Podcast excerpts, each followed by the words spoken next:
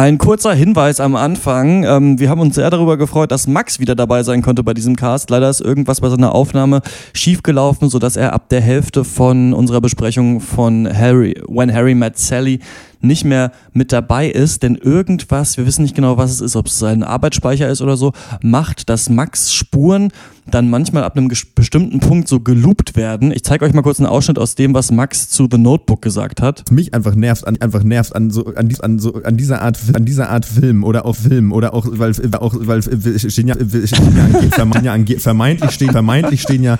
Ey, das klingt so mega lustig, ne? Äh, das, als hätte er einen Schlaganfall gerade beim Reden. Das können wir so natürlich dann nicht im Cast lassen. Also wundert euch nicht, wenn äh, seine Meinung zu The Notebook ausbleibt. Er fand es nicht so toll, das Bild, das Hollywood da von so einer romantischen Liebe zeigt gezeichnet, aber er meinte, den kann man sich trotzdem angucken. So viel dazu, viel Spaß mit dem Cast.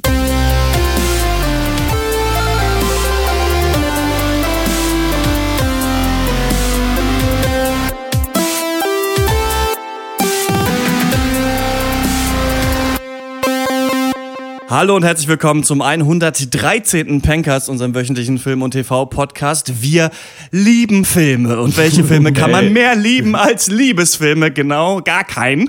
Wir sprechen also über drei Liebesfilme. Wir fangen an mit Casablanca aus dem Jahr 1942, gehen weiter zu When Harry Met Sally, zu Deutsch Harry und Sally aus dem Jahr 1989 und verlieben uns dann in Ryan Gosling und Rachel McAdams. So noch nicht geschehen in The Notebook oder Wie ein einziger Tag von 2004.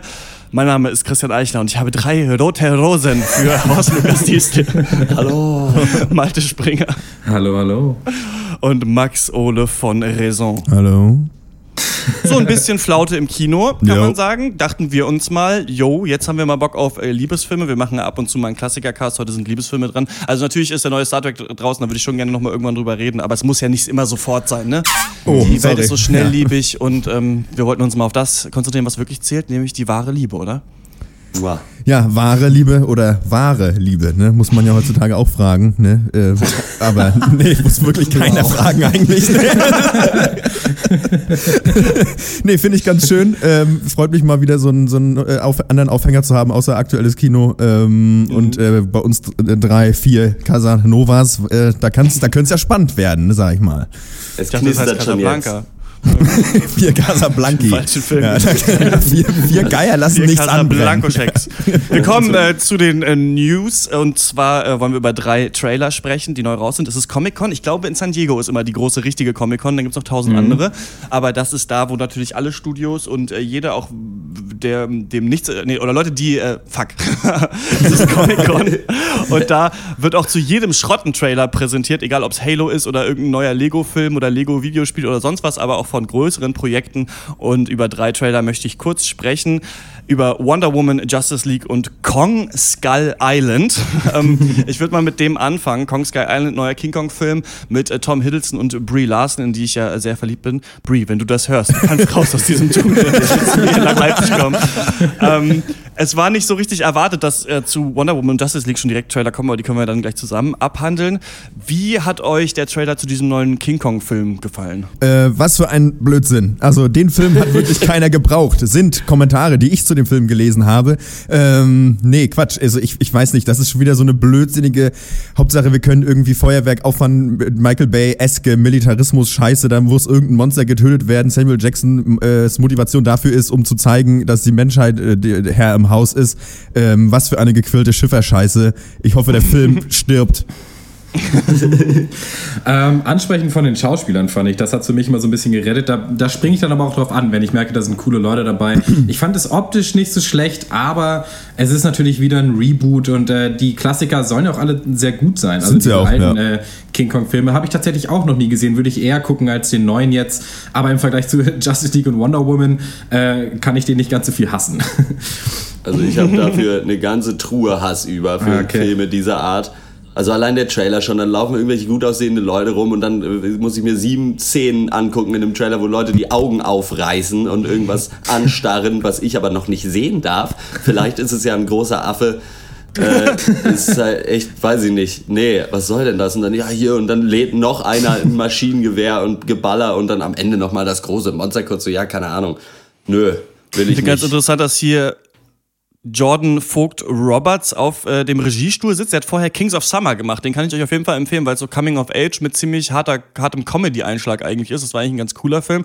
Ich meine, da ist ein großer Affe im Dschungel, haut Sachen kaputt und auf dem wird mit Maschinengewehren geballert. Es könnte mich echt wenig äh, weniger interessieren als der Plot von diesem Film. Es ist schön, dass äh, Brie nach ihrem Oscar-Gewinn jetzt auch bei so großen Projekten mitmachen darf, aber ich kann auch gerne wieder zurück in den äh, Room gehen, wenn es nach mir geht. Hat man sich so ein bisschen vielleicht auch an diesem ähm, mit von diesem Godzilla-Film, den wir besprochen besprochen haben, inspirieren lassen. Also hier war jetzt natürlich, bei Godzilla war vieles dunkel, hier ist vieles ähm, Tageslicht passiert. Aber ich fand, es gab doch diesen Halo-Jump in dem Godzilla-Film und ich fand hier am Anfang, glaube ich, so eine Szene mit so Hubschraubern oder sowas. Das hat mich so ein bisschen daran erinnert, als wollte man das nochmal machen. Mal gucken, ob sie halt dieses Monster dann auch wieder erst ganz am Ende zeigen und vorher halt das einfach nur die ganze alles Zeit einfach Bilder auf ist. Godzilla versus King Kong hinaus, oder nicht? Dann Kann wahrscheinlich. sein. Ich weiß gar nicht, ob es so ist. Man weiß es nicht so genau. Ich würde sagen, wir kommen zu den beiden anderen Trailern.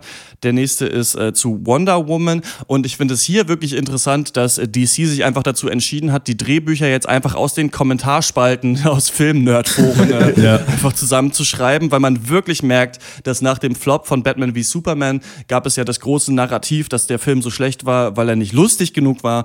Und deswegen werden jetzt alle Filme mega lustig gemacht, so wie es halt die Marvel-Filme auch sind. Und ähm, das halte ich schon mal für einen ziemlichen Fehlschluss. Also das, ich weiß nicht, The Dark Knight war nicht gut, weil alles so mega witzig war. Der hatte auch witzige Szenen. Ich finde, Humor muss auch immer in so einen Film rein. Aber ich fand es hier ein bisschen übertrieben.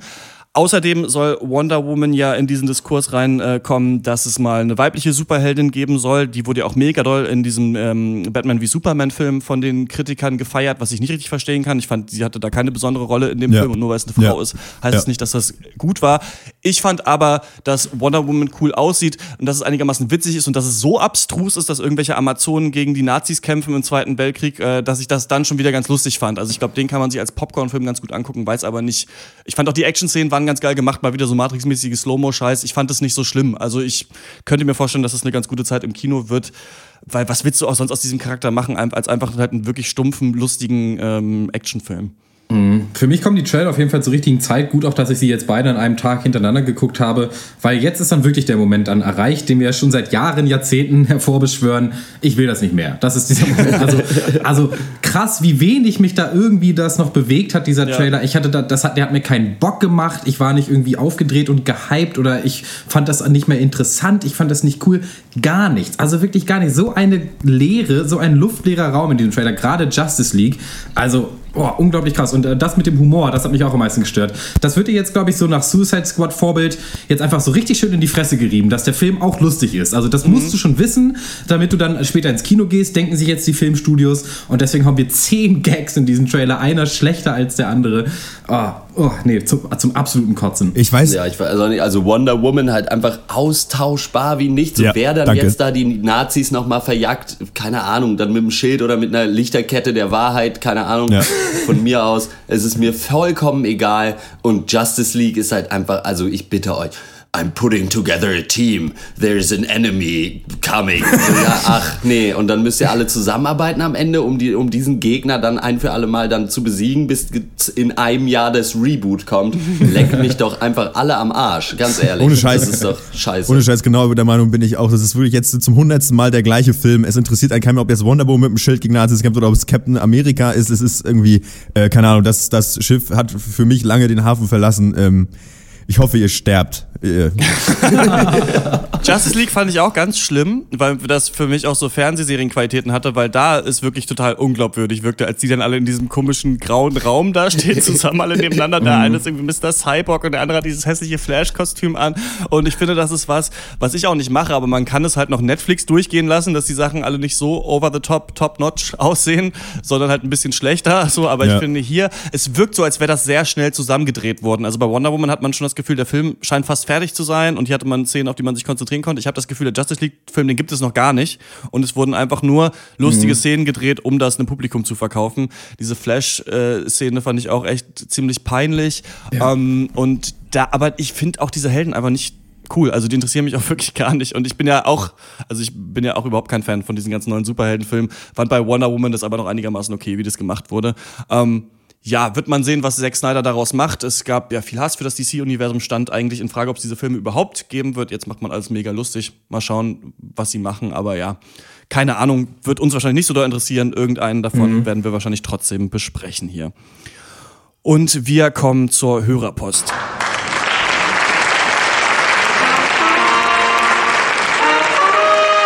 Twitter haben uns mehrere äh, Meldungen erreicht oder Nachrichten erreicht, dass wir doch mal Stranger Things besprechen sollen. Das ist diese neue Serie auf Netflix, die so ein bisschen ist wie E.T. oder Goonies, so alte 80s Sci-Fi-Kinder sind auf dem BMX unterwegs, Manier.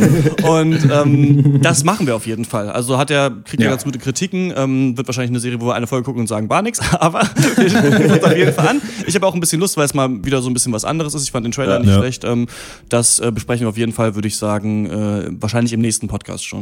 Ja, ich habe auch den ähm, Trailer zugesehen. Ähm, ich fand's ganz interessant, muss ich sagen. Und krass eher, dass, was da schon wieder für ein Hype drumherum ist. Also ich habe da schon als Schlagzeile gelesen, irgendwie Stranger Things, eine Woche nachdem sie rauskommen ist, ist sie schon in den Top 250 auf IMDb und dies und das. Und mal gucken, mal gucken, mit wie viel Stil sie das hinkriegen. Aber anscheinend soll das ja wirklich eine recht tiefgründige Serie sein und vor allem mit guten äh, Kinderschauspielern. Und da bin ich mal gespannt, ob das wirklich so ist. Genau, und damit äh, kommen wir zu den Liebesfilmen, über die wir sprechen wollen. Kurz bevor wir darüber reden, wollte ich euch nur mal fragen, bei mir ist dann wirklich aufgefallen, aufgefallen, dass ich eklatante Wissenslücken habe, was überhaupt Liebesfilme der letzten 40 Jahre angeht oder so. Weil ich glaube, ich habe echt fast keinen gesehen.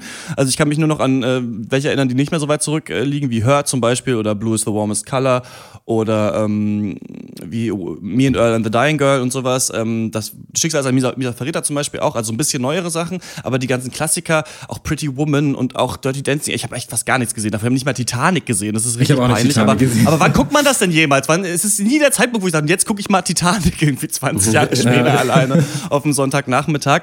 Seid ihr denn mit irgendwelchen Liebesfilmen aufgewachsen? Habt ihr irgendwelche die ihr als Kinder schon mochtet oder die ihr richtig gut findet? Oder ist es auch eher ein Genre, wo ihr so richtig wie so schlechte, stumpfe Männer einfach, nö, Liebesfilme finde ich doof, habe ich nie gesehen? Also ich habe schon so Pretty Woman und so zum Beispiel gesehen. Äh, dann äh, Schokolade vielleicht noch so der, den ich am besten vielleicht mich noch dran erinnern kann, der so einfach wirklich nur klassischer Liebesfilm ist. Ansonsten, keine Ahnung, wahrscheinlich kann ich mich nicht mehr dran erinnern, aber ich habe schon den ein oder anderen mal gesehen. Ich glaube, aus dieser 90er-Ära habe ich auch ein paar gesehen. Also so Schlaflos in Seattle, E-Mail für dich, ähm, Notting Hill, die habe ich Stimmt, alle ja. irgendwann mal geguckt.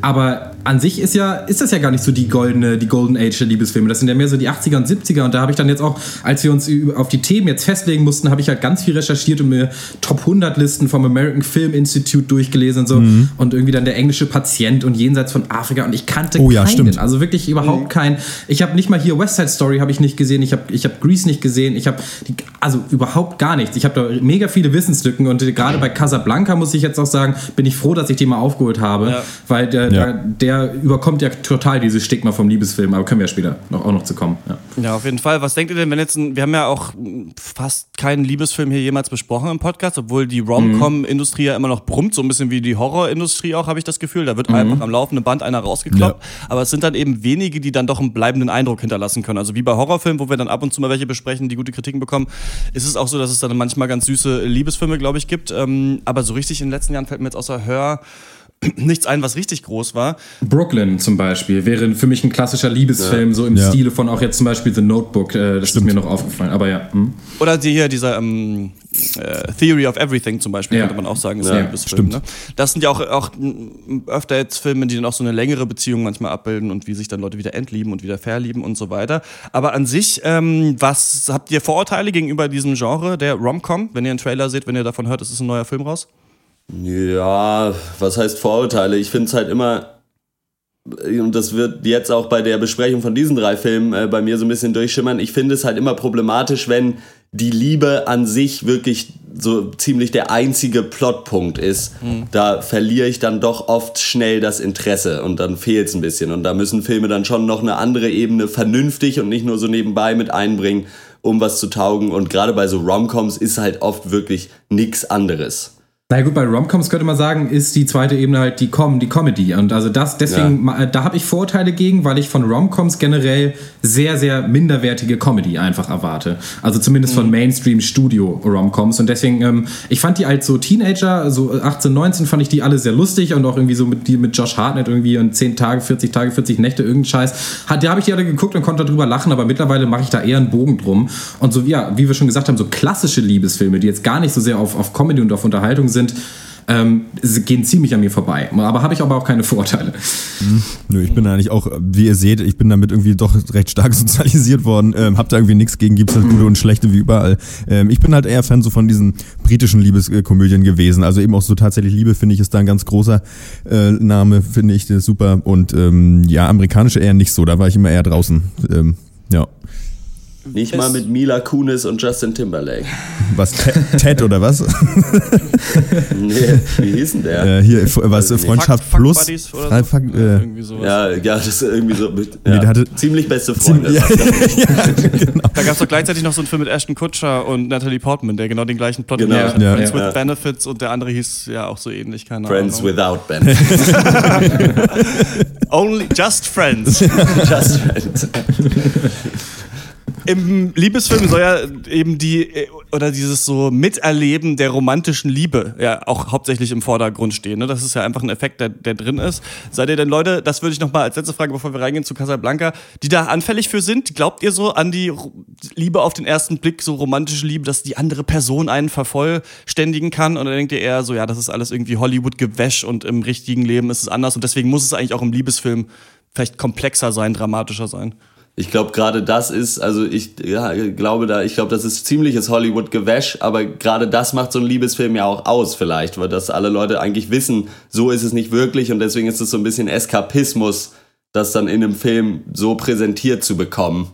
Und ich glaube, das macht diese Filme aus, vielleicht. So sehr haben wir das ja auch gar nicht jetzt in unseren drei Filmen. Eigentlich nur in einem, dass es wirklich diese Liebe auf den ersten Blick gibt. Ähm, ich finde es auch, es muss etwas komplexer sein. Also, das äh, komme ich auch später nochmal drauf zu sprechen. Ich, ich muss das Gefühl kriegen, dass die Liebe irgendwie oder die Beziehung irgendwie aus dem Film entsteht und aus den Aktionen, die die Leute machen und nicht, dass es von Anfang an alles so hingekünstelt wurde, dass, sie, dass du zwei Charaktere hast, die sich eh ineinander verlieben. Und deswegen, glaube ich, mag ich diese Liebe auf den ersten Blick Filme auch nicht so gerne, einfach weil ich das zu flach finde. Das kann man schön gucken und da kann man sich auch mitziehen lassen, aber da ist dann nicht wirklich mehr viel dahinter. Ja, ich glaube, dieses äh, Liebe auf den ersten äh, Blickbild äh, interessiert dich halt nur, oder solche Filme hast du halt nur Bock, wenn dir, also wenn dir das Bild was taugt, so. Also wenn du an diesen Traum auch glauben willst oder dir gerne vorgorkeln lässt, aber da, da, das spricht mich einfach so irgendwie nicht an. Dafür hat mich das Leben zu sehr gezeichnet. nee, ähm, ich glaube, ich bin da auch auf jeden Fall auf eurer Seite, was das angeht. Hm. Ja, Liebe auf den ersten Blick weiß ich auch nicht. Nee, wahrscheinlich ja. Eigentlich gibt's nur Interesse auf den ersten Blick und dann muss man mal schauen, was passiert. Aber ich denke schon, dass, es, dass du halt in so einer wirklich guten Beziehung, romantischen Liebes Liebesbeziehung, dass der andere dich schon komplettieren kann oder auch Seiten an dir herausbringen kann, die vielleicht so ähm, du verborgen geglaubt hast oder sowas oder lange nicht, an die du lang, zu denen du lange keinen Zugang mehr hattest. Und ähm, Mhm. Das gibt es auch in vielen Liebesfilmen, dass das, die Rückseite zum Beispiel, ist auch in vielen Liebesfilmen, dass das nochmal rauskommt. Und äh, das ähm, finde ich dann schon ganz gut, wenn ein Film schafft, es gut abzubilden. Und auch, und da kommen wir dann vielleicht bei The Notebook zu, weil ich habe ja schon so zwischen den Zeilen gehört, dass ihr alle den nicht so gut findet. Das geht mhm. mir nämlich genauso. Aber ähm, ich finde es gut, wenn so ein, wenn ein Film es schafft, und das finde ich kann The Notebook eben auch, so eine ganz simple Liebe, zwei Leute verlieben sich einfach nur gerade ineinander ohne Gründe, wenn er schafft, das abzubilden. Und das gibt es auch, ohne dass man tausend mhm. Gemeinsamkeiten hat, ohne dass es noch einen Grund dafür unbedingt geben muss. So. Und äh, da können wir später drüber reden. Aber ich würde sagen, wir fangen an mit äh, dem ersten Film, über den wir sprechen wollen, und das ist äh, Casablanca. No matter how clever he is, he still needs an exit visa. Or I should say two. Why two? He is traveling with a lady. I'll take one. I think not. I've seen the lady. And if he did not leave her in Marseille or in Iran, he certainly won't leave her in Casablanca. Well, maybe he's not quite as romantic as you are. It doesn't matter. There is no exit visa for him. Louis, whatever gave you the impression that I might be interested in helping Laszlo escape? Because, my dear Ricky, I suspect that under that cynical shell, you're at heart a sentimentalist. Oh, laugh if you will, but I happen to be familiar with your record. Let me point out just two items. In 1935, you ran guns to Ethiopia. In 1936, you fought in Spain on the Loyalist side. And got well paid for it on both occasions. The winning side would have paid you much better. Maybe. well, it seems that you're determined to keep Laszlo here. I have my orders. Casablanca von 1942 ist ein Film von Michael Curtis, der in seinem Leben 160 Filme gedreht hat. Eigentlich äh, sollte Casablanca so ein bisschen an den Filmerfolg vom anderen Film Algier anknüpfen und vorher sollte er heißen äh, Everybody Comes to Rick, weil ja Rick die Hauptfigur ist und diese Bar hat. Den Titel hat man dann geändert, weil man davon ausgegangen war, dass ein Film, der schon so einen ähnlichen Titel wieder hat wie Algier, also nach einer afrikanischen Stadt benannt ist, die man vielleicht so ein bisschen kennt, dann doch auch einschlagen könnte. Das äh, Skript von Casablanca basiert auf einem unproduzierten Theaterstück, das heißt Everybody Comes to Rick und es gab da mehrere Drehbuchautoren, die unterschiedliche Teile des Films geschrieben haben. Also manche Manche waren eher so für das Romantische zuständig, andere dann eher für diesen politischen Subtext und so weiter. Worum geht's? Der Zweite Weltkrieg tobt in Europa. Frankreich ist teilweise von den Nazis besetzt. Große Flüchtlingsströme wollen sich in die USA aufmachen. Da kommt man aber nur aus Lissabon hin und nach Lissabon kann man nicht direkt über den Landweg fahren. Also geht die Reise für die meisten über Marseille nach Afrika und dort ins französische Protektorat Casablanca im heutigen Marokko. Von dort aus kann man ein Flugzeug nach Lissabon ergattern. Das Protektorat ist nicht von den Nazis besetzt, sondern immer noch in der Hand des unbesetzten Teils Frankreichs. Aber der Polizeichef Renault ist korrupt und verteilt Visa nur gegen Schmiergeld oder Sex. Und deswegen brodelt so ein Visum-Schwarzmarkt. Und einer der Hauptumschlagsplätze äh, ist die Bar äh, Rick, äh, nee, ist, ist die Bar, die heißt äh, Rick's Café Américain. Geführt von Rick Blaine, gespielt von Humphrey Bogart der das, die Leute da eigentlich so ein bisschen schalten und walten, wie sie wollen, ist aber herzlich desinteressiert eigentlich an Geschäftsleuten und Regierungsbeamten, trinkt auch nie zusammen mit seinen Gästen. Eines Tages erhält er durch einen Umstand eine ähm, von Charles de Gaulle selbst unterzeichnete Ausreisepapiere, die sind natürlich mega viel wert. Und die will der tschechische Freiheitskämpfer Viktor Laszlo haben. Der war im KZ, wird von den Nazis verfolgt und will unbedingt mit seiner Frau Ilsa nach Amerika fliehen. Blöd nur, dass Rick Blaine immer noch unsterblich in Ilsa verliebt ist, die ihn eines Tages während einer Affäre ohne Erklärung verlassen hat. Casablanca ist einer der bekanntesten Filme der Welt und vielleicht der bekannteste Liebesfilm überhaupt. Für euch der Beginn einer wunderbaren Fanschaft. ähm, er ist auf Platz 1 der romantischsten Filme aller Zeiten äh, vom American Film Institute und aber das wird ihm eigentlich fast gar nicht gerecht, weil man kann nicht sagen, das ist hier ein Liebesfilm und das war's. Das ist ja fast schon das Understatement des Jahres. Für mich ist Casablanca also einer der formvollendetsten Filme vielleicht, die ich je gesehen habe. Also für mich ist das irgendwie hier die pure Eleganz. Also von der Kamera her, vom, äh, von den Dialogen her, irgendwie jede Zeile hat in mir irgendwie resoniert. Ich habe den auch zum ersten Mal gesehen. Ich war wirklich super schwer beeindruckt und vor allem davon, wie reichhaltig dieser Film, komisches Wort, aber mhm. vielleicht oder wie ähm, detailliert will ich nicht sagen, aber ich meine, ähm, hier wird eine komplette Welt aufgebaut. Hier wird nicht nur eine Liebesgeschichte erzählt, hier wird eine Welt aufgebaut, eine Stadt inklusive eben auch dieser zeitpolitischen Dimension. Hier wird eine Kriminalgeschichte quasi erzählt, aber es wird eben auch mühelos eben dann verwoben mit dieser wirklich tollen und auch echt berührenden Liebesgeschichte. Und dieses Gesamtpaket äh, lässt mich zu Casablanca wirklich zu einem der besten Filme aller Zeiten dann auch machen. Ja. Ja, also der hat seinen Klassiker-Status auf jeden Fall zurecht, aber darum geht's ja heute auch nicht. Mhm. Das ist einfach, ja, eben diese Mischung von diesem Melodram zusammen mit diesem Kriminalzeugs und was der, finde ich, wesentlich besser als die anderen beiden Filme, die wir besprechen, schafft, ist so kaputte Menschen einfach abzubilden. Mhm. Und zwar Leute, die halt einfach dann auch teilweise halt einfach irrational und scheiße sind. Einfach nur, weil ihnen die Welt vor den Karren gefahren ist vorher und dazu diese politische Ebene, die auch wirklich äh, vernünftig behandelt wird und nicht nur so nebenbei sich abspielt. Und ja, also dieses unproduzierte Theaterstück, auf dem das basiert, wurde mal äh, von einem zuständigen Lektor als anspruchsvollen Kitsch bezeichnet. Und ich finde, das trifft es total gut, weil es schon auch kitschig ist, aber wenn man es jetzt zum Beispiel im direkten Vergleich zu The Notebook äh, sieht, dann ist es eben anspruchsvoll und nicht nur Kitsch. Und diese Mischung macht es total. Also das äh, passt. Und wir mögen ja eh traditionell so diesen zynisch schlecht gelaunten Welthasser als Hauptcharakter irgendwie. Und da ist der Rick von Humphrey Bogart halt schon einfach ein Paradebeispiel für. Mhm. Äh, und äh, so, der funktioniert einfach, der Film. Und das äh, ja, macht sehr viel Spaß. Auch immer. Ich habe den, glaube ich, schon mal gesehen vor so, aber bestimmt 10, 15 Jahren und äh, hatte ihn nicht so gut in Erinnerung, aber äh, immer noch, äh, ja, hat mich wieder überrascht. Ich finde, was Tolles an Casablanca, ähm, es ist ja im Prinzip das, was ich auch schon gesagt habe. Er bietet halt viel und ich finde, er ist auch in seinen Stimmungen sehr divers. So, wir haben einmal dieses dieses mhm. Club-Setting, dieses coole, äh, die, äh, die entsprechenden Charaktere dazu. Dann haben wir aber auch noch die, die, die Stimmung, die eben so ein Liebesfilm mit sich bringt. Und damit und der Film hat einfach viele sozusagen großen Werkzeugkoffer, aus dem er sich da bedienen kann. Und das macht er auch handwerklich einfach super gut. Ich finde es total auch erfrischend irgendwie so ein Film, der irgendwie, weiß ich nicht, wie alt ist er jetzt irgendwie über 70 Jahre. Ähm, äh, auch zu sehen, wie, wie, wie geil das ist, einfach mal einen Film auch komplett so richtig stark äh, dialoglastig einfach zu führen. So, das macht einfach mhm. richtig Spaß. Ich liebe ja solche Filme auch. Ähm, äh, du hast gar nicht so viel, die Orte wechseln gar nicht so oft. Irgendwie der Film geht ja los, da ist man ja, glaube ich, die erste halbe Stunde gefühlt einfach nur in diesem Club und äh, wechselt von Tisch zu Tisch. Und das finde ich macht so viel Spaß, sich das anzugucken. Wir haben diese wunderschönen ne äh, Noir-Film-typischen bedeutungsschwangeren Dialoge, diese bildhafte Sprache. Das macht einfach so viel Spaß. Also mir geht da wirklich das Herz auf. Ich finde wirklich äh, wunderbarer Film.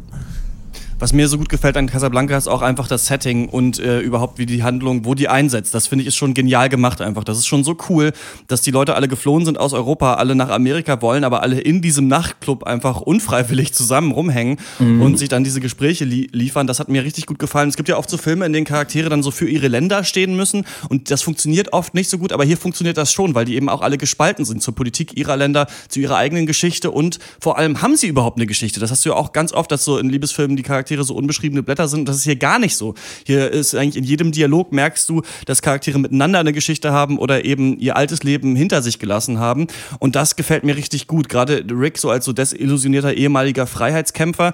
Und du lernst auch erst den Hintergrund hinter diesen Figuren im, so peu à peu im Laufe des Films erst mit. Das gefällt mir richtig gut. Und dann hast du hier, und das war ja schon, ich, mir fällt da immer Rocky ein, wo wir gedacht haben, okay, wir gucken uns jetzt mal den ganz normalen Boxfilm an, da wird bestimmt nur geboxt und nichts weiteres. Und das war gar nicht so.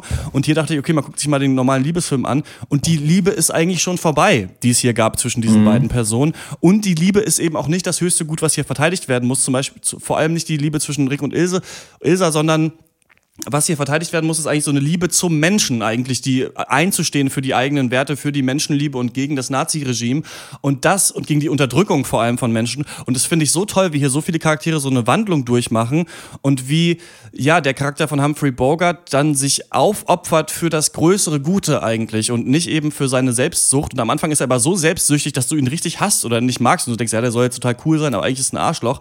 Und ja. dass die Charaktere so über ihre Vorurteile auch hinweg können, um dann zu zeigen, so, die romantische Liebe zwischen zwei Leuten kann eben auch die Liebe zur Menschheit selbst sein. So, das fand ich richtig gut und ich fand gleichzeitig, dass es vom Plot her auch total intelligent gestrickt war. Als ich diese Zusammenfassung geschrieben habe, habe ich dann, ich habe am Ende noch ein paar Details wieder rausgestrichen, weil ich dachte, okay, das ja. wird ja ewig lang, wenn ich das erzähle. Zum Beispiel, dass da dieser Typ ist, der eben das Visa dann geklaut hat, diese beiden deutschen Polizisten erschossen hat, der dann da hochgenommen wird und so weiter.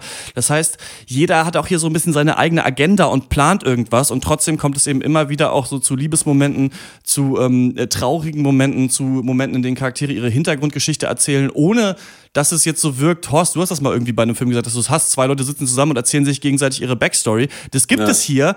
Aber es ist toll und du willst es auch unbedingt wissen, weil die beiden ja in Paris diese Liebesbeziehung hatten, wo sie eben beide gesagt haben, wir erzählen uns, also wir sind hier in, im Krieg quasi, die Nazis stehen kurz vor Paris mhm. und deswegen ist es jetzt gerade nicht wichtig, wo wir herkommen und wer wir sind. Und am Ende ist es eben dann doch so wichtig. Und das ist ja was, Liebesfilme funktionieren immer nach einem ähnlichen ähm, Bild. Und eins ist eben, dass es eine große Lüge gibt oder dass einer was verheimlicht hat. Und wenn diese Verheimlichung rauskommt, dann zerbricht so ein bisschen die Liebesbeziehung und dann ja. wird sie, entflammt sie wieder neu. Und hier ist es aber umgekehrt. Dadurch, dass es rauskommt, gibt es ein wirkliches Verständnis so auf beiden ja. Seiten. Und mhm. das fand ich äh, richtig stark. Und eben auch eine falsche Fährte, wo man erst denkt, die Liebe entflammt wieder. Also viel drin und ich finde das auch äh, richtig gut gemacht. Und krass, dass es unterschiedliche Leute das Drehbuch immer so ein bisschen nochmal verbessert haben, finde ich, weil das merkt man auf jeden Fall nicht. Ja, das finde ich auch verrückt. Und das sind ja auch nicht nur die Charaktere, die halt so gut aufgebaut werden, eigentlich fast nur durch Dialoge, die aber halt eben nicht nur eben das gegenseitige Erzählen sind. Also auch diese Beziehung dazu, zum Beispiel vom Polizeichef und Rick, die war super interessant, mega vielschichtig, ja. auch wie die alle ticken. Aber was ich noch viel beeindruckender finde, ist, wie die Welt, der Schauplatz eben auch fast nur durch Dialoge aufgebaut wird. Weil ich meine, es ist ja so, der Film wurde ja nicht in Casablanca gedreht. Du, zu der Zeit konntest du ja nicht irgendwie mit einer Filmcrew dahin fliegen, da irgendwie ein paar Aerial-Shots von einem Marktplatz aufnehmen, 200 marokkanische Komparsen oder so und dann ist es halt irgendwie dann äh, Casablanca, sondern das wurde ja wirklich nur auf Soundstages, nur in den Studios von Hollywood halt gedreht und irgendwie an irgendeinem Flughafen in Arizona. Und wie macht er das dann? Wie wird es dann dem Zuschauer verkauft, dass es wirklich Casablanca ist und der, ich finde das wirklich nur durch Dialoge, also dass die Leute immer wieder auf den Ort Casablanca verweisen in so Nebensätzen, also so dann gesagt wird, ah, Casablanca so ist kein Ort, wo man mal die Nacht durchschlafen kann. Irgendwie in Casablanca funktionieren die Dinge anders, in Casablanca ist ein Menschenleben nicht so viel wert und so weiter und so weiter und immer wieder nur so sehr nebensächlich, aber dadurch hast du wirklich dieses Gefühl gekriegt, dass du in einem richtig großen, coolen Setting bist, was ja. auch diese Story so ein bisschen zusammenhält dann am Ende. Und das fand ich total wichtig. Und ich war sehr beeindruckt, wie mit wenig Mitteln viel gemacht wurde einfach Was ich auch erstaunlich finde, ist, ihr sagt alle, da wird viel geredet und eigentlich denkt man ja, hier sind irgendwelche Leute auf der, auf der Flucht, die müssen irgendwo hin. Es gibt die Nazis, es gibt irgendwie die mhm. Besatzer so. Eigentlich ist das doch alles total drängend, was hier passiert. Aber nee, ist es nicht, weil das so ein ganz komisches politisches Vakuum genau, ist, was ja. da äh, entsteht ja. in, in Casablanca. Und deswegen, die Leute haben auch alle nicht ihre Tickets, sie können nicht weg so und sind deswegen so zusammengefecht. Und dann ist eben auch mal Zeit zu sprechen, auch mal mit den Antagonisten, ja. Und dann ist ja so eine starke Szene, wo die ähm, Deutschen dann da die, so eine deutsche Hymne singen und dann ähm, die Victor Laszlo da die französische Hymne anstimmt und die, die ja. alle äh, überstimmen quasi die Menschen. Und da merkst du auch, dass so Nebencharaktere auch eine Entwicklung haben dürfen, wie diese eine Frau, die erst mit ähm, Rick zusammen war, dann, dann auf einmal quasi die Seiten gewechselt hat. Ihr ist es völlig egal, dann ist sie halt einfach mit so einem Nazi-Offizier zusammen. Und dann aber in diesem Moment merkt sie doch eben, dass in ihr noch was drin ist, dass sie eben nicht nur Patriotismus, sondern auch ein Kampf gegen das Böse.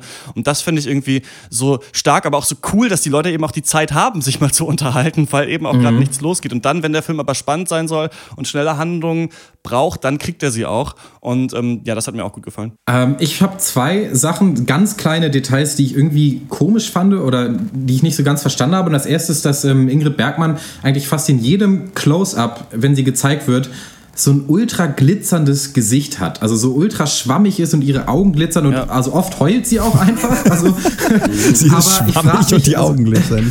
ja, aber irgendwie, ich habe mich dann gefragt, ob das beabsichtigt war und ja, war es. Also sie ja. haben immer so einen, einen, extra Filter über die Kamera gelegt, äh, um sie dann halt in so einem besonderen Licht zu zeigen. Und ähm, auf Englisch steht hier so, sie soll ähm, ineffably sad and tender and nostalgic wirken ich fand, ich, fand das, ich fand das ein bisschen zu viel. Also ich fand das ein bisschen komisch, diese, äh, diese äh, Entscheidung mit dieser Kameratechnik oder dieser, äh, diesem Linsenfilter. Und das zweite ist diese ikonischen Lines, also dieses Of all the gin joints in all the world, das hat man ja alles schon mal gehört, oder Here's looking ja. at you, kid. Ähm, die Line war ja improvisiert übrigens, die zweite habe ich auch gelesen.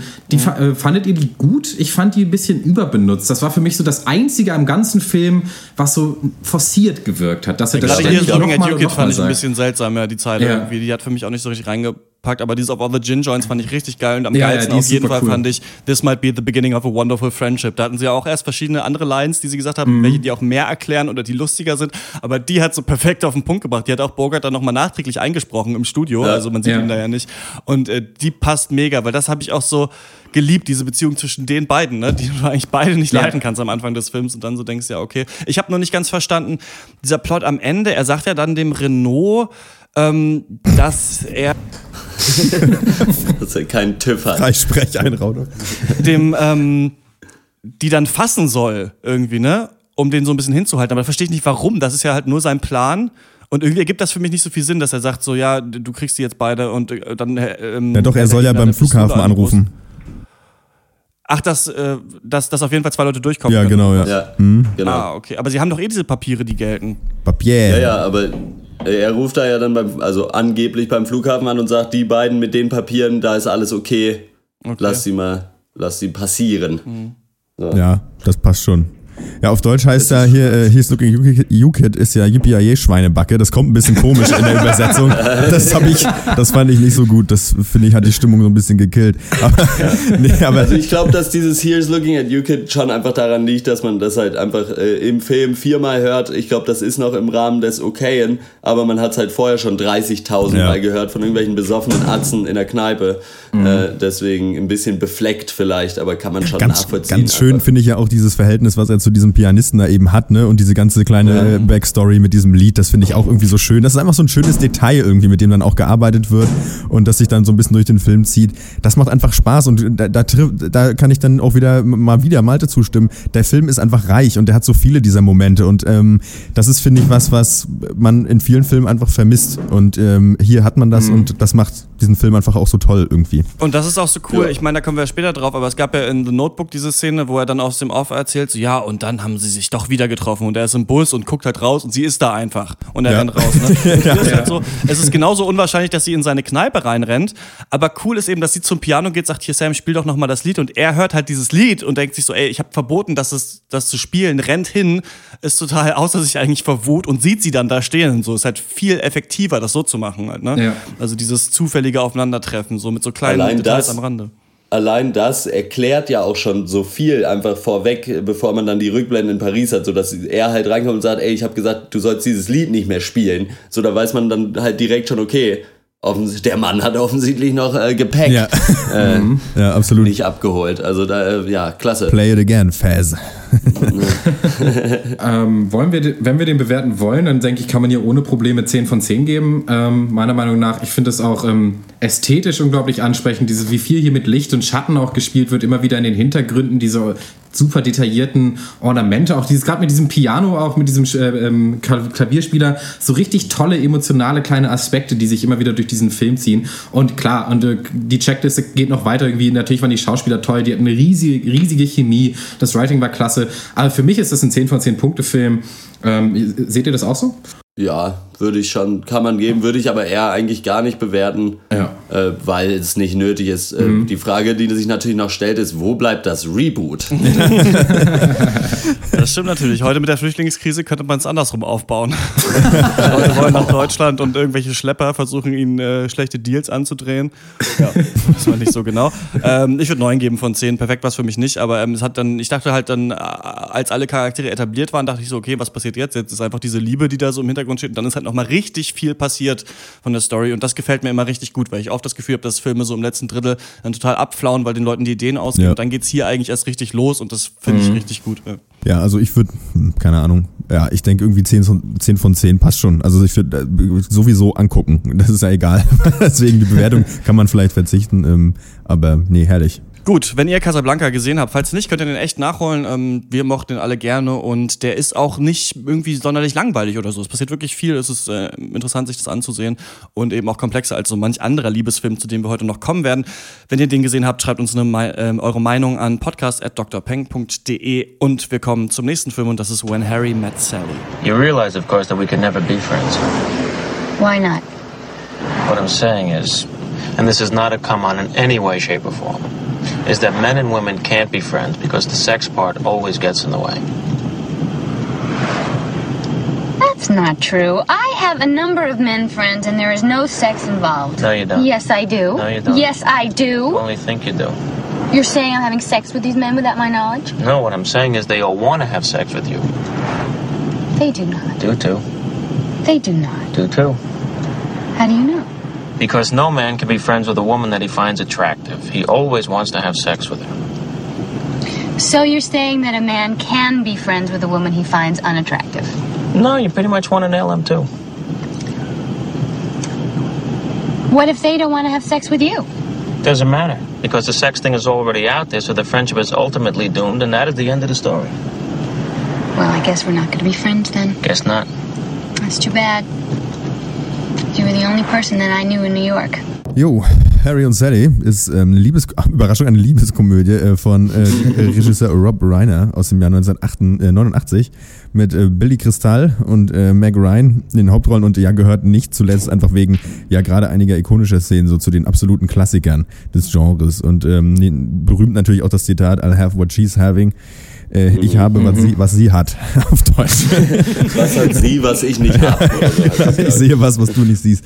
Äh, ja, und ähm, geht los, ja. Harry und Sally lernen sich so ähm, nach ihrem College-Abschluss auf einer äh, Autofahrt nach New York kennen und ähm, ja, die beiden ecken sofort an. Also das ist wirklich was. Ähm, vor allem wegen Harrys Standpunkt, äh, dass Männer und Frauen nicht in der Lage seien, äh, eine platonische Beziehung aufrecht zu erhalten. Und ja, die beiden verlieren sich dann nach ihrer Ankunft in New York auch sofort aus den Augen. Äh, treffen sich dann aber zufällig fünf Jahre später wieder und äh, freunden sich dann so doch halbwegs wieder miteinander an, telefonieren miteinander, werden tatsächlich zu Freunden. Derzeitiger Be Beziehungsstatus bei beiden frisch getrennt. Oho, ja, dann eines Nachts erhält dann Harry einen Anruf der aufgelösten Sally und die gerade erfahren hat, dass sie Ex-Freund heiratet und ja, Harry macht sie auf den Weg zu ihr und die Karten werden neu gemischt. Meine Frage, seid ihr nach Harry und Sally lieber solo geblieben oder wart ihr unsterblich verloved? Verlauf. Man muss kurz sagen, dass du, wo du da äh, gerade aufnimmst, äh, im Hintergrund jetzt Leute Billard spielen. Vielleicht hört man es Ja, kurz. ich kann mal Das ist das hier ein bisschen die Sensibilität ein bisschen Also runterstellen. Nachsicht für äh, den Sound jetzt gerade bei, äh, bei dir. Hört man, schneide ich natürlich immer raus, wenn wir reden, aber kann ja manchmal sein, dass da noch Ja. eine Billardkugel auf die andere prallt, während du gerade einen, einen Satz sagst. Ähm, When Harry Sally habe ich vor ein paar Wochen gesehen, habe ich auch in der Abschlussrunde drüber geredet, habe ich nicht nochmal extra nachgeholt jetzt für diesen Cast aus Zeitgründen. Mir hat der gut gefallen, weil er nicht wieder wie ein typischer Liebesfilm diese Geschichte zeigt, zeigt, dass sich zwei treffen, verlieben, dann kommt das große Problem und dann müssen sie wieder zusammenkommen, sondern du Menschen siehst, die über äh, ja immer so mit so Abständen halt ihr Leben leben und sich dann immer wieder treffen und auch spät merkt man so, eigentlich passen die ganz gut zusammen. Ich fand Billy Crystal und äh, Mac Ryan haben mir das ziemlich gut gemacht. Gerade Billy Crystal, diesen zynischen, super nervigen Idioten und äh, Mac Ryan, diesen bisschen blauäugige, die aber irgendwie alles kontrollieren will. Ich fand auch die Entwicklung über die Jahre gut, also dass die Leute sich quasi mehr entspannt haben irgendwann, am Anfang ja. noch ziemlich aufgedreht waren und am Ende mehr zusammengefunden haben. Und ich fand auch, der war auch äh, ganz gut und witzig geschrieben. Die Grundthematik, ob Männer und Frauen befreundet sein können, äh, ohne sich zu verlieben, das finde ich irgendwie ein bisschen, oder ohne äh, Sex haben zu wollen, dann das interessiert mich nicht so doll. Also ist keine Frage, die ich mhm. mir stelle. Ich habe viele irgendwie Freundinnen, mit denen ich nicht schlafen muss. Und äh, deswegen weiß ich nicht so genau, ob das so Dank. groß ist. Ich finde, der ist aber unterhaltsam, der ist nicht zu lang. Im letzten Drittel wird er vielleicht ein bisschen zu kitschig, aber ich finde, der ist sehr solide und den kann man sich auf jeden Fall anschauen. Der ist auch lustig in den Szenen, in denen er lustig sein möchte. Mm, ja, das finde ich auch. An sich ist er ja schon relativ konventionell, wenn man sich so Romcoms anguckt, aber er ist nicht so aufgesetzt, finde ich, wie bei anderen in, in diesem Genre. Also es ist ja schon so, sie treffen sich, finden sich jetzt nicht so toll, verlieben sich dann vielleicht aber doch, dann gibt es den Fallout. So ist es standardmäßig, aber hier gibt es das nicht, dass sie sich ganz am Anfang schon verlieben und dann das Problem kommt und dann aber doch das Happy End, sondern dass der ganze Film sehr, sehr authentisch und organisch eben auf dieses Happy End zuläuft. Und ähm, das ist halt einerseits natürlich das gewollte und gescriptete Ende einer jeden Rom-Com, aber hier ist es auch die logische Konsequenz äh, von der Entwicklung, finde ich, die diese Charaktere nehmen. Also es wird den Charakteren gerecht und deswegen fand ich das nachvollziehbar und auch eigentlich sehr, sehr gut dann im Allgemeinen. Und äh, es ist ja, ja, es gibt noch andere Klischees, die der Romcom, die hier so hier mit drin sind. Also eben A, natürlich erstmal, dass sie diese Antipathie füreinander haben. Da gibt es aber auch diese ganz typischen wackigen Nebencharaktere, die halt irgendwie alle mhm. total dumm sind. Dann jeweils diesen einen Beraterfreund, also so ein Typ, mit dem man dann über die Beziehung reden kann. Und was es auch gibt, ist, ist diese ganz klare Situationskomik. Also, dass es immer wieder Szenen gibt, die als eigenständige Sketche auch funktionieren, die wirklich nur, fast nur auf Comedy ausgelegt sind. Also, mhm. diese Orgasmus-Szene im Restaurant natürlich, die, wo sie Charade spielen. Und das, also hier sind so alle Grundzutaten eben drin von dieser Rom-Com, aber ich fand es trotzdem sehr, sehr kreativ gelöst am Ende. Und deswegen fand ich den auch recht gut. Ich glaube, dadurch gewinnt der Film eben auch und das hebt ihn so ein bisschen ab ähm, von den anderen Romcoms, die es so gibt. Und ähm, ich hatte es ja auch schon in der Einleitung erwähnt, eben wegen auch dieser Szenen, wie er mit diesen Genre Trade, äh, umgegangen ist, sozusagen. Was hat er geliefert, was andere nicht gemacht haben. Und ich glaube, das hat, sind eben viele, äh, das hat er eben kreativ gelöst mit eben diesen Szenen. Sei es jetzt diese ähm, Orgasmus-Szene oder ähm, wahlweise auch, äh, was war diese andere Nummer? Äh, auch die Liebeserklärung am Ende. So, das ist ja, das ist ja eine viel zitierte Szene, beziehungsweise ich kannte diese Szene schon, bevor ich den Film überhaupt gesehen hatte. Und da war ich zwölf. Und ähm, das ist halt schon, spricht irgendwie für sich. Und ich weiß auch, dass das für andere andere Generation auf jeden Fall auch ein, sag ich mal, ein relativ, also nicht unbedingt wichtiger Film war, aber der hatte da schon einen gewisseren Standpunkt. Das war schon eine Nummer. Also, ähm, und ähm, ja, ich, ich finde auch irgendwie zu Recht, weil ich finde, der Film weiß seine Geschichte gut zu erzählen. Er hat glaubhafte Charaktere, die natürlich diese auch so ein bisschen hibbeligen, nervigen Charaktere sind. Ähm, die haben aber auch schon damals, finde ich, ganz gut funktioniert. So, die, und ähm, ja, Dialoge gut geschrieben. Irgendwie, ja, es passt. am, Ende, am Ende passt es, wie bei den beiden vielleicht. Ich weiß zu wenig über so die Geschichte der Romcom, inwiefern der Film da Pionierarbeit geleistet hat, was man ihm dann noch zugute halten könnte. Mhm. Aber mir ist der ein bisschen zu sehr über Bord gegangen, äh, wie scheiße diese beiden Leute halt sind. so, weil ich fand die schon im Auto mega unsympathisch, beide auf ihre Art und Weise. Er mit seinem prätentiösen Rumgeschnacke und sie mit irgendwie ihren Klischee-Macken äh, fand es dann entsprechend wunderbar, dass die sich gegenseitig auch Kacke finden und sich sagen, ja, nee, du bist scheiße, lass mich in Ruhe, wir machen beide unser Ding. Das hat sich bei mir aber nicht so richtig ändern können und ich habe mir die ganze Zeit irgendwie zwei Leute angeguckt, die ich nicht angucken möchte. So ein bisschen und das ist mir insgesamt ein bisschen sehr auf die Nerven gegangen. Mhm. Alles, äh, deswegen äh, konnte ich da nicht zu warm werden und dann ist halt das Problem, dass sich dann halt auch nichts mehr interessiert, was da passiert irgendwie.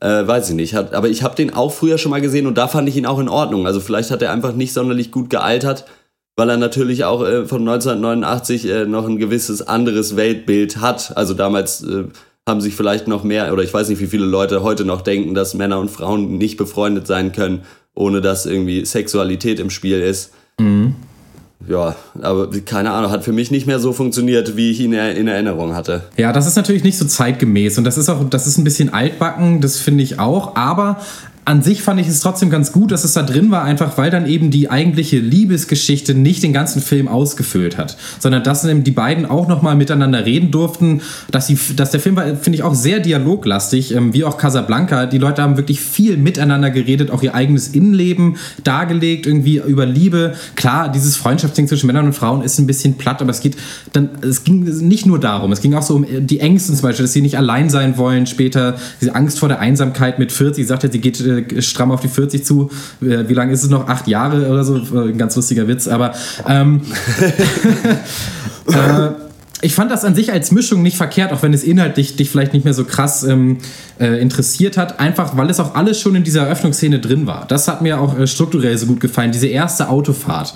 Da wir also bemängeln das ja oft. Ein Film hat gute Charaktere, die werden aber nicht so richtig aufeinander losgelassen. Die können sich nicht, nicht so richtig aneinander abreiben, sondern sind mehr so in der Story gefangen. Und hier ist es auf jeden Fall nicht so, denn während die Charaktere überhaupt erst aufgebaut werden bei dieser Autofahrt, da sehen wir sie ja zum ersten Mal, da verstehst du sie dann schon, da kriegst du schon mit, was das für Leute sind, auch wenn du sie nicht magst. Da wird die Story eröffnet, weil sie sich ja auch das erste Mal treffen. Es wird eben diese Thematik erklärt mit Männern und Frauen und dass Sex alles kompliziert macht. Und sie ist auch noch sehr lustig, fand ich. Also deswegen finde ich es gut, dass alle Elemente, die diesen Film irgendwie ausmachen, dass sie es geschafft haben, die schon in die erste Viertelstunde mit reinzubringen. Und das ist irgendwie toll, dass man das sieht, dass irgendwie sich da Schreiber noch Ideen machen, wie wir irgendwie einen Rahmen bauen von einem Film, wie wir unsere Ideen dann am Ende verwirklichen und irgendwie ausarbeiten. Und ja klar, inhaltlich kann man da sicherlich drüber streiten. Ich fand das auch eher platt. Aber so, so objektiv fand ich es irgendwie gut gemacht. Das ist so mein Punkt, den ich hier gerade machen will. Und im Gegensatz zu den Charakteren bei The Notebook zum Beispiel machen die eben auch über den Film noch eine Entwicklung durch und Genau. stellen auch mal in Frage, wie sie ihre Welt so gesehen haben. Man könnte ja auch sagen, genau, genau diese beiden Leute brauchen sich wegen, wegen, wegen ihren spleenigen Ticks, die sie haben. Aber dann Mhm. merkt man eben, das hat mir gerade bei Billy Crystal gut gefallen, dass er so ein bisschen geerdet hat und einfach ein Loser geworden ist, nachdem er halt so mega cool da damals im Auto gesessen hat. Ähm, ja, nee, hat mir ganz gut gefallen. Ich denke mal, ich würde so sieben von, von zehn Punkten geben. Äh, wie sieht's bei euch aus? Ja, sieben von zehn wäre auch meine Bewertung. Ja, von mir gibt's, ja, ihr habt ja schon, es ist alles okay gemacht, war aber einfach nicht der Film für mich. Ich gebe mal sechs von zehn. Mhm. Der ist ja von Rob Reiner, der hat auch Stand By Me gemacht und auch diesen äh, The auch- Princess Bride. Ähm, Der hat doch auch diesen, muss ich mal kurz hier einwerfen, diesen This is Spinal Tap, den ich Ja. immer mal wieder irgendwo sehe und unbedingt irgendwann nochmal nachholen muss, weil das ja auch so ein absoluter Klassiker eigentlich ist, wo es um so eine Fake Heavy Metal Band geht. Äh, den muss ich auch, den müssen wir auch irgendwann mal nochmal nachholen. Ja. Bei Musikfilmen dann, wenn wir darüber Ja, reden. genau. Ähm, nee, und der Stand By Me ist ja einer meiner Lieblingsfilme und ähm, deswegen wollte ich mal gucken, wie er das hier macht. Und ich finde, er widmet sich dem Thema dann auch mit genug Sorgfalt und mit sympathischen Charakteren. Und den kann man schon auf jeden Fall gucken. Ist nicht mein Lieblingsfilm aller Zeiten, aber ich finde, wenn man sich, Mhm. wenn man Lust hat, wirklich mal einen romantischen, süßen Film zu gucken, warum dann nicht äh, When Harry Met Sally? Auch diese, ähm, wie diese Paare dann da immer dazwischen sitzen und so ihre Geschichten erzählen, wie sie sich getroffen haben. Das ist halt auch einfach irgendwie niedlich gemacht. Ja. Ähm, genau, wenn ihr den gesehen habt, schreibt uns eine Mail an podcast.drpeng.de und wir kommen zu The Notebook. This Valentine's Day, revisit the film that reminds you that no matter how much you love each other, you're both gonna grow old and die. The Notebook. From sappy author Nicholas Sparks comes the timeless romance that paved the way for millions of people to form unrealistic expectations of their real life relationships.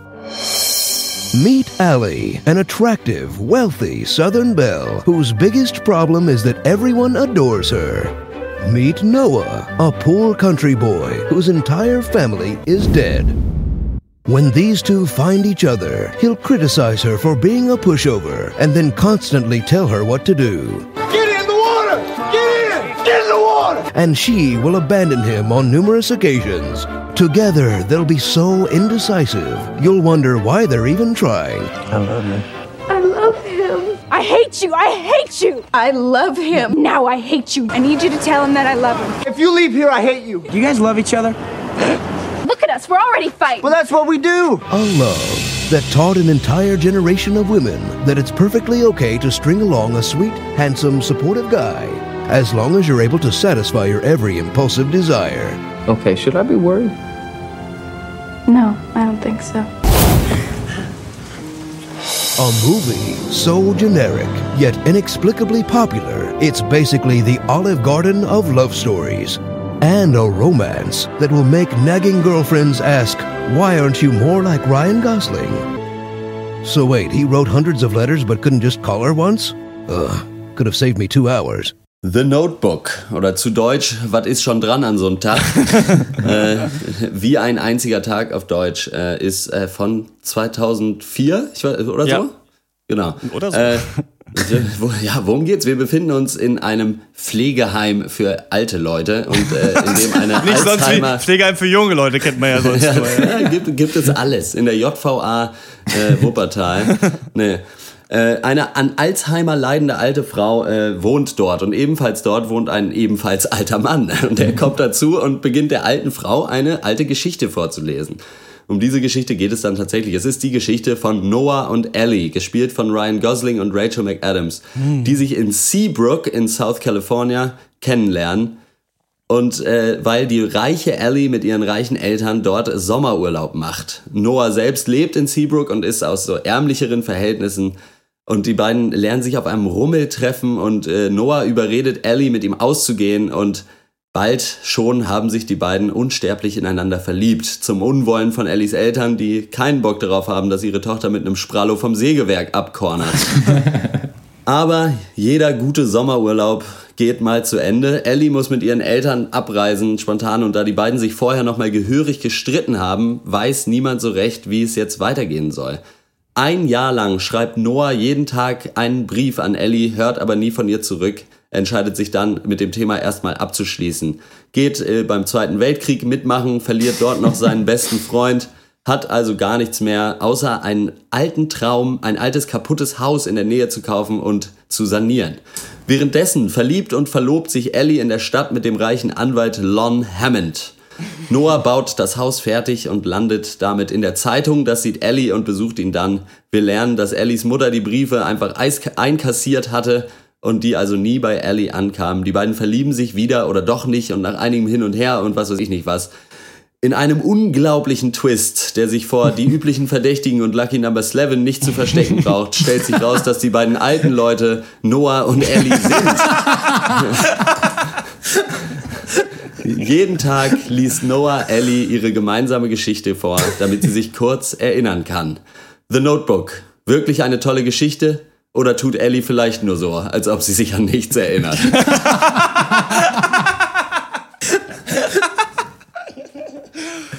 Äh, ja, Spoiler-Alarm nachträglich auf jeden Fall. Ja.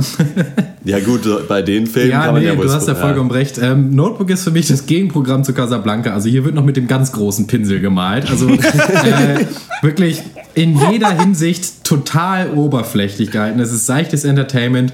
Ähm, von vorne bis hinten. Ähm, was ich sagen muss, ist, dass die äh, Rachel McAdams und Ryan Gosling für mich eine gute Chemie hatten und Ja. auch gut gespielt haben. Äh, Gosling fand ich besser als in seinen anderen Filmen, die ich so von ihm kenne. Ähm, es war alles sehr süß und es war süß genug, um das so wegzuschauen, wie den, den Begriff, den Christian mal äh, verwendet hat im letzten Cast. äh, aber mehr nicht. Also hier ist kein, hier ist nichts, hier ist nichts weiter drin. Ja, also Zuschauer und Filmemacher verständigen sich halt darauf. Du wirst hier halt seichtes Entertainment kriegen. Du darfst dreimal heulen, dann kannst du dich gut fühlen, dann gehst du wieder nach Hause. Ist okay, äh, aber ja, oberflächlich. Und langweilig noch dabei. Das ist am Anfang, am Anfang fand ich den richtig gut, den Film, muss ich sagen. Da habe ich überhaupt gar kein Problem damit, dass sich Leute auf den ersten Blick verlieben. Das ist die ganz klassische, ja nicht mal Rom-Com, so viel Comedy ist hier nicht drin eigentlich. Wobei es gibt doch schon Komik daran, wie verliebt die da sind. Und ich fand, das war richtig gut dargestellt von Ryan Gosling und Rachel McAdams. Ich habe das hundertprozentig abgekauft. Die haben sich gesehen, die kennen sich nicht, die lieben sich, die necken sich die ganze Zeit. Ich fand das richtig gut. Ich fand diese Szene da im Meer irgendwie, wo sie sagt, sie sei ein Vogel. Ah! Nee, aber ähm, now, now, now say I'm a bird. Und dann sagt er, you're a bird. Und dann sagt, sie, ja, you're a bird too. If you're a bird, then I'm a bird too. Und ich fand, das ist, klar ist das flach geschrieben, aber ich fand das richtig Ja. schön. Ich fand es richtig gut. Und natürlich ist hier der alte Liebeskonflikt, der alte Liebesfilm oder auch Liebesgeschichtenkonflikt. Die beiden sind aus unterschiedlichen Klassen, aus über unterschiedlichen gesellschaftlichen Schichten. Das haben wir natürlich mega oft. Ich meine, Romeo und Julia ist da das beste Beispiel. Und wie wir das Titanic. aber von ganz alten, äh, auch die ganzen Geschichten kennen. Ich meine, Romeo und Julia, Tristan und Isolde, Orpheus und Eurydike in einem richtig guten Liebesfilm sind am Ende beide tot. Gut, ist ja auch der Fall, aber nicht vereint, sondern es passiert spät, irgendwas ja. ganz Schlimmes. Das fand ich an Casablanca so gut, dass eben es eigentlich, es wird gesagt, ein Liebesfilm muss ein ein Happy End haben, ist es die Frage bei Casablanca. Ich würde sagen, ja, hat er, aber eben anderes Happy End als das, was man sich gedacht hätte. Und was mir überhaupt nicht gefällt an The Notebook, ist eben, wie dieser Klassenkonflikt hier aufgebaut wird. Also es wird eben gezeigt, er ist vom Sägewerk, sie ist von einer reichen Familie und dann ist ja schon klar, okay, irgendwann werden die sich trennen müssen. Das passiert dann auch in so einem relativ fingierten Gespräch, was die beide haben. So, nein, jetzt kann ich nicht mehr. Und ja, dann verlass mich doch jetzt sofort. Und dann macht er es halt, finde ich auch noch okay, denn die sind jung. Das sind einfach, ja, die sind gerade aus dem Teenageralter irgendwie raus und werden noch da von ihren äh, Gefühlen übermannt. Aber dann hat der Film gar nichts mehr zu erzählen. Also klar geht Ryan Gosling dann noch im, in den Krieg irgendwie mit seinem Kumpel. Äh, woher kennt man den eigentlich, diesen komischen Typen? Egal. Auf jeden Fall. Ähm, genau. Auf jeden Fall wird dann, kommt er da zurück und dann baut er dieses Haus für sie und es ist wirklich das schönste Barbie-Traumhaus und er hat diesen fetten Holzfällerbart da und säuft sich da irgendwie so halb zu Tode. Und dann ja. ist ja das Einzige, auf das man wartet, ja, das war die wahre Liebe und kommen sie am Ende nochmal zusammen? Ja, natürlich kommen sie am Ende nochmal zusammen. Und da hat mir einfach vieles nicht gefallen. Vor allem auch die Charakterentwicklung vom, äh, von Ellie, von äh, Rachel McAdams Charakter, weil die Frage ist ja so, sie will ja dann in die große Stadt gehen, dann auch so ein bisschen Karriere machen, doch eigentlich schon, ne? Es geht ja nicht darum, dass sie da ein Erbe antritt, oder? Sondern dass sie, dass sie, sie wird ja quasi ausgebildet und sowas. Und das ist ja schon ein Konflikt, der auch irgendwie sinnvoll ist. Er hat halt keine berufliche Zukunft und sie schon. Und dann am Ende wird er halt gesagt, ja, scheiß auf die berufliche Zukunft. So, ich wohne jetzt mit dir in diesem Landhaus, weil es die mhm. wahre Liebe ist. Und das ist mir echt zu flach. Da hätten andere Filme vielleicht geschafft, das nochmal weiter zu vereinen. Denn diese Chemie zwischen Rachel McAdams und Ryan Gosling funktioniert für mich perfekt auf die erste halbe Stunde und danach fand ich es wirklich läppsch. Das ist läppsch. Ja, ja, ja läppsch. Das, äh, Ihr habt es ja schon gesagt. Es ist dieser Film ist äh, mit einem großen Pinsel und Weichzeichner äh, gemacht und äh, der allergrößte Pinsel ist Ryan Gosling. Äh, und äh, ja, ich weiß, also jeder, der schon mal bei Regen und Gewitter in einem Ruderboot saß, weiß, wie unangenehm das in Wirklichkeit ist. Und äh, in den meisten Fällen eigentlich völlig ohne jegliche Romantik auskommt. Und das bezeichnet diesen Film, also das ist halt schon einfach krasser Kitsch. Und die Schauspieler machen ihre Sache schon ziemlich gut. Aber so ich weiß auch nicht, ob ich diese Riesenliebe dann wirklich über den ganzen Film glauben kann. So, ich meine von mir aus, dass ich die Teenager, Teenager-Liebe-Style da verlieren, nur weil einer am Riesenrad hängt äh, und sich nachts Ampeln anguckt, von mir aus. Und aber warum die dann da dann am Ende des noch, also spätestens wenn sie sich nochmal wieder treffen, dann in diesem Haus, da habe ich es dann einfach nicht mehr so gekauft insgesamt. Und die Sache mit dem Haus war ich noch ganz okay, war halt aber auch so übertrieben. Also so dieser Charakter, der dann nichts mehr hat und sich dann in diese Arbeit stürzt und das irgendwie äh, dann das Wichtigste für ihn ist, fand ich ganz gut. Aber halt auch, man hätte das alles irgendwie nuancierter vielleicht gestalten können. Und was ich auch schade fand, ist gerade, wir haben diesen Klassenkonflikt, ja, der ist nicht neu, aber der wird hier halt wirklich mit aller Liebe höchstens angerissen. Und da hätte man schon auch mehr drauf eingehen können, außer eine Szene, wo Ryan Gosling an einem Tisch sitzt und ausgelacht wird, weil er nur 40 Cent in der Stunde verdient. So, und dann war es das auch irgendwie so. Das ist halt wirklich wenig. Das ist selbst für ein Sägewerk sehr wenig. Wie soll er seine drei Bier davon bezahlen, die er bestellt? Ja, das ist aber echt bezeichnend für diese Art Film, die wir sehen, dass halt je, dass kein Gewicht in den Konflikten liegt, dass halt alles immer sehr seicht abgehandelt wird. Das geht ja damit los, dass sich die beiden Hauptpersonen halt ständig streiten. Aber es wird ja so verkauft, dass sie halt so aus Spaß das machen. Das ist so, das ist ihr Ding. Das sagen sie dann auch so, hey, wir streiten uns zwar viel, aber dann vertragen wir uns auch wieder. So ist es halt bei uns. Deswegen lieben wir uns ja auch. Aber dadurch hast du auf diesen Streits schon mal kein Gewicht. Dann gibt es eben diese Konflikte von außen, eben diesen, äh, diese Klassenunterschiede und dann vor allem voran diese Briefgeschichte mit der Mutter. Also, ja. dass sie wirklich alle Briefe geklaut hat, das ist ja wirklich der krasseste Vertrauensbruch. Also, das ist eigentlich unverzeihlich, aber das wird einfach fallen gelassen. Also, da wird dann, da wird sie einmal angeschrien, aber in der nächsten Szene ist alles wieder gut. Und dann wird da auch noch für mich die schlechteste Szene im Film, einer, einer der zwei großen Fehlgriffe, diese dran getackerte Charakterentwicklung der Mutter. Also, diese ja. Szene, wo ja. sie dann Ellie davon erzählt, dass sie war auch schon mal in derselben Situation, hatte auch mal so einen, einen armen Lover aus dem Ghetto und äh, deswegen wollte sie sich schützen schützen und deswegen hat sie die Briefe geklaut und dann sagt Eddie, ja gut, okay, dann habe ich das jetzt auch verstanden. Äh, also so richtig peinlich fand ich eigentlich und äh, da kommt für mich auch dann was ins Spiel. Ich habe das mir schon trademarken lassen, ich nenne das das Brooklyn-Konundrum, äh, wie bei äh, oh. Big Bang Theory. Ähm, da ist kein Gewicht auf ihre Entscheidung, für wen sie sich entscheidet. Es ist doch völlig egal. Also, das ist halt wie bei Brooklyn. Entweder sie hat ein gutes Leben oder sie hat ein gutes Leben. Also, es kann mir niemand erzählen, dass sie, in irgendwelche, äh, dass sie irgendwelche Probleme hat, weil sie jetzt mit Ryan Gosling in einem riesigen Landhaus leben muss. Sie hat trotzdem noch Fettasche, sie hat noch reiche Eltern, er hat noch einen Job. Ist doch alles gut. Also, sie muss kein Opfer bringen, wie zum Beispiel in Casablanca da merkst du richtig, sie muss, äh, er muss sich opfern für diese Liebe. Und da finde ich auch lustig, wie sich da dieses Ideal von Liebe irgendwie dann geändert hat, vielleicht auch in Hollywood. Also, dass es in den 40ern noch so war, wenn du jemanden liebst, dann lass ihn oder sie halt eben gehen, du musst dich aufopfern. Das ist dann das, das romantische Ende. Und hier ist es so, dass sie halt zurückkehrt, dass sie ihrem Herz folgt und das wahre Liebe dann eben das dann das Romantische ist. Ähm, Finde ich dann sehr, sehr flach, äh, alles in allem, habe ich jetzt auch schon hundertmal gesagt. Aber ja, äh, mehr ist hier einfach irgendwie nicht drin, leider. Ich fand das in Ordnung, dass die Mutter noch einen Charakterentwicklungsstrang nee. bekommt, aber dann sagt sie ja so, äh, ja, und wir sind dann weggefahren. Dann dachte ich so, warum sind die beiden nicht weggefahren? In Badlands verlieben sich zwei Leute, die sich nicht kennen. Da wird erstmal der Vater abgeknallt und dann ist Road Rage angesagt. Für zwei Stunden so. ja, genau, also das hätte mir dem Film auch ganz gut getan, glaube ich mal. Ich kannte mir jemanden, der hat immer gesagt, äh, wenn man gesagt hat, hast du Bock, einen Film zu gucken, fällt ein Schuss. Und ich finde, hier hätten ein paar mehr Schüsse fallen können, irgendwie, um das mal ein bisschen dramatischer zu machen, die ganze Geschichte. Was man The Notebook zugutehalten muss, ist, dass er es schon nicht verheimlicht. Also, was das für ein Film sein will. Also, du hast ja diese Anfangssequenz mit der Musik und mit den Vögeln, mit dem Sonnenuntergang. Und, äh, die Vögel ja am Anfang schon. und du ja. hast ja auch diese Rahmenhandlung mit den alten Leuten, die Hotte ja jetzt schon so schön auf aufgelistet in seiner in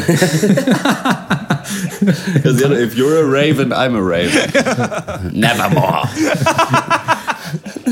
Ich fand die nicht so schlecht. Diese, das ist der Punkt, den ich machen möchte. Diese Rahmenhandlung mit den alten Leuten. Das, das, ist, das waren asiatische Nudeln. das ist nicht, äh, das ist nicht die Neuerfindung der Cleverness, aber es hat mich bei der Stange gehalten, weil es war irgendwie schon klar, natürlich, dass es die beiden sind. Und du hast es ja auch sehr lustig jetzt so verkauft, aber es war nicht, wurde nicht explizit gesagt. Und es war schon so eine ganz, ganz leichte Mystery-Ebene schon mit drin, beziehungsweise zumindest die Möglichkeit eines Twists, dass da noch einer passiert, irgendwie bis zur Hälfte des Films. Films. Ich habe daran geglaubt, das hat es für mich ein bisschen spannend noch gemacht, mhm. als dann klar war, okay, das ist hier alles sehr geradliniger, äh, romantischer Kitsch ist es dann natürlich, äh, hat, hat es dann viel verloren. Deswegen würde ich auch sagen, der Film hat nicht mehr viel zu bieten. Ab der zweiten Hälfte ungefähr stimme ich Christian zu. Ja, so ich hätte mir halt, ich hätte mich halt gefreut, wenn das der Anwalt gewesen wäre und nicht Ryan Gosling, ne? wenn man sich genau, das nochmal ja. getraut hätte. Der Film macht ja, trifft ja auch die Aussage, dass jetzt der andere nicht böse ist, in den sie verliebt ist. Das ist ja schon mal mhm. auch in Ordnung, weil das kann man ja noch schlimmer machen. Aber man hätte ja. es eben auch noch alles viel besser machen können. Und ja, mit diesen beiden alten Leuten. Es ist ganz süß, dass am Ende rauskommt, dass sie das halt geschrieben hat, so, ne? Und dann, mhm. dass nicht nochmal hundertmal gesagt wird, sondern man nur in einem Shot das sehen kann. Sowas ist in Ordnung. Aber ja, man stirbt fast äh, vor Kitsch und man hätte einen besseren Film einfach draus machen können, finde ich. Wir haben ja überlegt, was wir als neueren Film besprechen. Wir wollten ja einen so ein bisschen aus den 80ern machen, einen Klassiker und einen neueren. Und mhm. ähm, ich hatte hier auf jeden Fall Eternal Sunshine of the Spotless Mind stehen. Das ist ein super Film. Aber ich dachte mir, lass doch mal so einen richtigen Kitschfilm besprechen und mal gucken. Und ja, es ist einfach nicht so, nicht so dolle. Und ich weiß nicht, vielleicht gut, wenn man irgendwie verheult, ver verlassen wurde und dann sowas gucken will, ganz viel Schokolade essen. Ich weiß nicht, ob, einem dann, ob man dann nicht nach so, so drei Vierteln denkt, ja, das war irgendwie ein bisschen blöde. Vielleicht kauft man es dann ab. Ich konnte mich da nicht so freuen, dass die dann am Ende zusammen waren, ja. Ähm, von mir, pff, ja, fünfeinhalb von zehn für diese erste, für die erste halbe Stunde. Danach ist es krass abgeflaut, finde ich. Ja, so fünf Punkte passt schon. Äh, das Ende kriegt einen dann ja trotzdem. Das, also, oder mich zumindest. Also ich fand das ja dann schon sehr, Was? sehr schön. Äh, die, die letzte Szene äh, muss mir dort auch noch das, das erste Tränchen wegdrücken. Ähm, und deswegen, ja, es ist also so, so irgendwie so mittelmäßiger Schmuh, der irgendwie ganz gut gemacht ist, interessiert mich nicht so doll. Deswegen sind fünf Punkte da auch in Ordnung. Also ich, find, ich fand gerade das Ende und die letzte Szene ungefähr so nötig wie ein Kropf. Mhm. Habe danach eine halbe Stunde das Zimmer saugen müssen wegen der Mischung aus Kotze und Schleim. Aber äh, ja gut, äh, das, was er machen will, schafft er schon. Deswegen gebe ich auch wohlwollende 5 von 10. Aber es ist halt, ich weiß nicht, Film kann mehr. Was ist eure Meinung zu The Notebook? Warum heißt eigentlich wie ein einziger Tag? Es war kein Tag. Egal. äh, schreibt uns an podcast.drpeng.de. Und wir kommen Was? zur Abschlussrunde. Ich habe auch mal dieses Spiel Guacamole, was ihr vor Ewigkeiten äh, mal ja. empfohlen mhm. habt, mal gespielt. Ähm, 2D Jump and Run, Metroidvania-mäßig, aber ist so ein bisschen in diesem mexikanischen Luchador-Setting von diesen mexikanischen Wrestlern. Ist ganz süß, ist nicht schlecht gemacht, ist für mich äh, mechanisch ein bisschen komisch zusammengestrickt am Ende. Nintendo hätte es besser gemacht und am Ende unnötig schwer, dass man irgendwie dauernd stirbt, weil einfach man nicht richtig versteht, was das Spiel von einem möchte. Das spiele ich nicht weiter, aber kann man schon sich angucken. Dann ähm, habe ich äh, Berliner Hip-Hop zu empfehlen, MC Bomber und Shaka One jeweils. MC Bomber kennt man vielleicht schon ein bisschen mehr, kam auch schon mal hier im Podcast bei uns. Ähm, der hat ein neues Album, das heißt Predigt. Das ist nicht schlecht, das ist so Berliner, ja, die nennen das auch so Boom Bap Rap, so ein bisschen erinnert das an so die alten Sachen von King Cool Savage und Taktlos und so weiter, gerade von den Beats her und auch von der Aggression aggressiven, ja, frauenfeindlichen, homophoben, dem Inhalt, der in den Texten ist, aber es ist halt wirklich nur, keine Ahnung, da sind keine Tracks gegen Schwule, sondern Schwul ist halt ein Schimpfwort für Leute, die keine Männer sind, ob einem das gefällt oder nicht, muss man für sich selbst entscheiden, aber ich finde es halt mega lustig. Und die machen es halt auch, weil es einfach super witzig ist. Ähm, und das Geile ist, dass man sich dass die haben halt immer so eine Kollaboration gemacht, MC Bomber und Chaka One. Ich halt Chaka One für den besseren Rapper. Und dessen neues Album, das heißt irgendwie Suffs und. Suffs, Stecks und Schmiers. Genau. Das, das kann man sich umsonst im Internet runterladen und auch deren Kollaborationsalbum Nordachse gibt's auch umsonst. Einfach mal bei Google suchen. So, finde ich richtig geil, kann man gut pumpen. Sind super witzige Zeilen einfach drin, weiß ich nicht. Äh, ich will heil sein und dreh eine dicke Tüte, du willst Mann sein, doch trinkst Bio-Zisch Rosenblüte. Ich kann darüber lachen. Viele andere wahrscheinlich nicht, aber äh, das finde ich ganz gut. Und die Sticker sind da und die sind richtig geil geworden. Yes. Wir haben so richtig geil glänzende Pankers-Sticker, die rund sind und ähm, die gehen auf jeden Fall an alle raus, die uns auf Patreon mit 5 Dollar unterstützen. Genau, darüber freue ich mich auch. Horst, du hast auch MC Bomber und Chaka One gehört, ne? Ja, ich habe es auch gehört. Ich, es ist äh, bei mir echt immer so eine, so eine Gratwanderung, weil es halt, es ist halt schon ultra sexistisch und homophob und man weiß, dass es scheiße ist. So. Mhm. Aber äh, man, äh, irgendwie feiert man es trotzdem, man hört es dann halt auf Kopfhörern. so, das, äh, ja, also kann man schon auch richtig abhaten, aber man, ich meine, man will, ich meine, wir wissen nicht, wie die Leute drauf sind, aber das sind halt auch irgendwie einfach, das ist halt im Grunde genommen Studentenrap, die Spaß dann haben, so assi zu sein, wie früher okay war. Mhm. Ja, und ich genau, kann das, das denen nicht so richtig zusammen. verübeln. Und halt einfach, ja, mich kriegen halt diese chilligen 90s Boom-Bap-Beats einfach mit irgendwelchen Synthesizer-Sounds mit drin. Äh, doch äh, gute Sommermucke, zum, wenn man ein bisschen cruised vielleicht ja. äh, läuft. So. Das war's für diese Woche. Wir hören uns wieder am 113. Ich habe am Anfang gesagt, es wäre der 113. Es war aber ja, erst der 112. Das ist die 112 immer, Feuerwehr. Genau, immer langsam. Feieralarm, die Sonne scheint. Ihr findet uns auf ja. Facebook unter facebook.com slash der Pencast. Da Tobsen. bleibt ihr immer auf dem Laufenden, was Pencast und Off-Duties angeht. Außerdem freuen wir uns natürlich über euer Feedback, diskutieren das hier im Cast heute auch schon wieder geschehen. Wenn ihr uns äh, eine Meinung schreiben wollt oder Filmempfehlungen, Filmtipps, dann schreibt uns an äh, podcast.drpeng.de oder auf Twitter at der Pencast. Und wenn ihr den Cast mögt, dann empfehlt ihn weiter. Auf patreon.com slash der Pencast könnt ihr uns mit ein paar Euros unterstützen, dann können wir uns eine neue Website und GEMA lizenzierte Musik leisten und irgendwann vielleicht auch mal ein Interface und ein richtig gutes Mikro für Malte. Und ihr kriegt die geilen Glitzersticker. und man kriegt die richtig geilen Glitzersticker auf jeden Fall. Das war's von uns. Bis zum nächsten hab, Mal. Ciao. Ich habe noch eine Sache, ich hab, weil wir es jetzt von Rap-Musik hatten, ich habe mir überlegt, vielleicht könnten wir einfach immer am Ende vom Pencast auch einfach noch irgendwie die Städte sagen, in denen wir sind und unsere Namen nochmal. Ja. Und äh, so zum Aussehen, so Pencast 112. Äh, Lukas Diesel. Leipzig 2016. äh, Freiburg. Represent. Oder äh, so. Auch Freiburg. Hey. Tschüss. Ciao.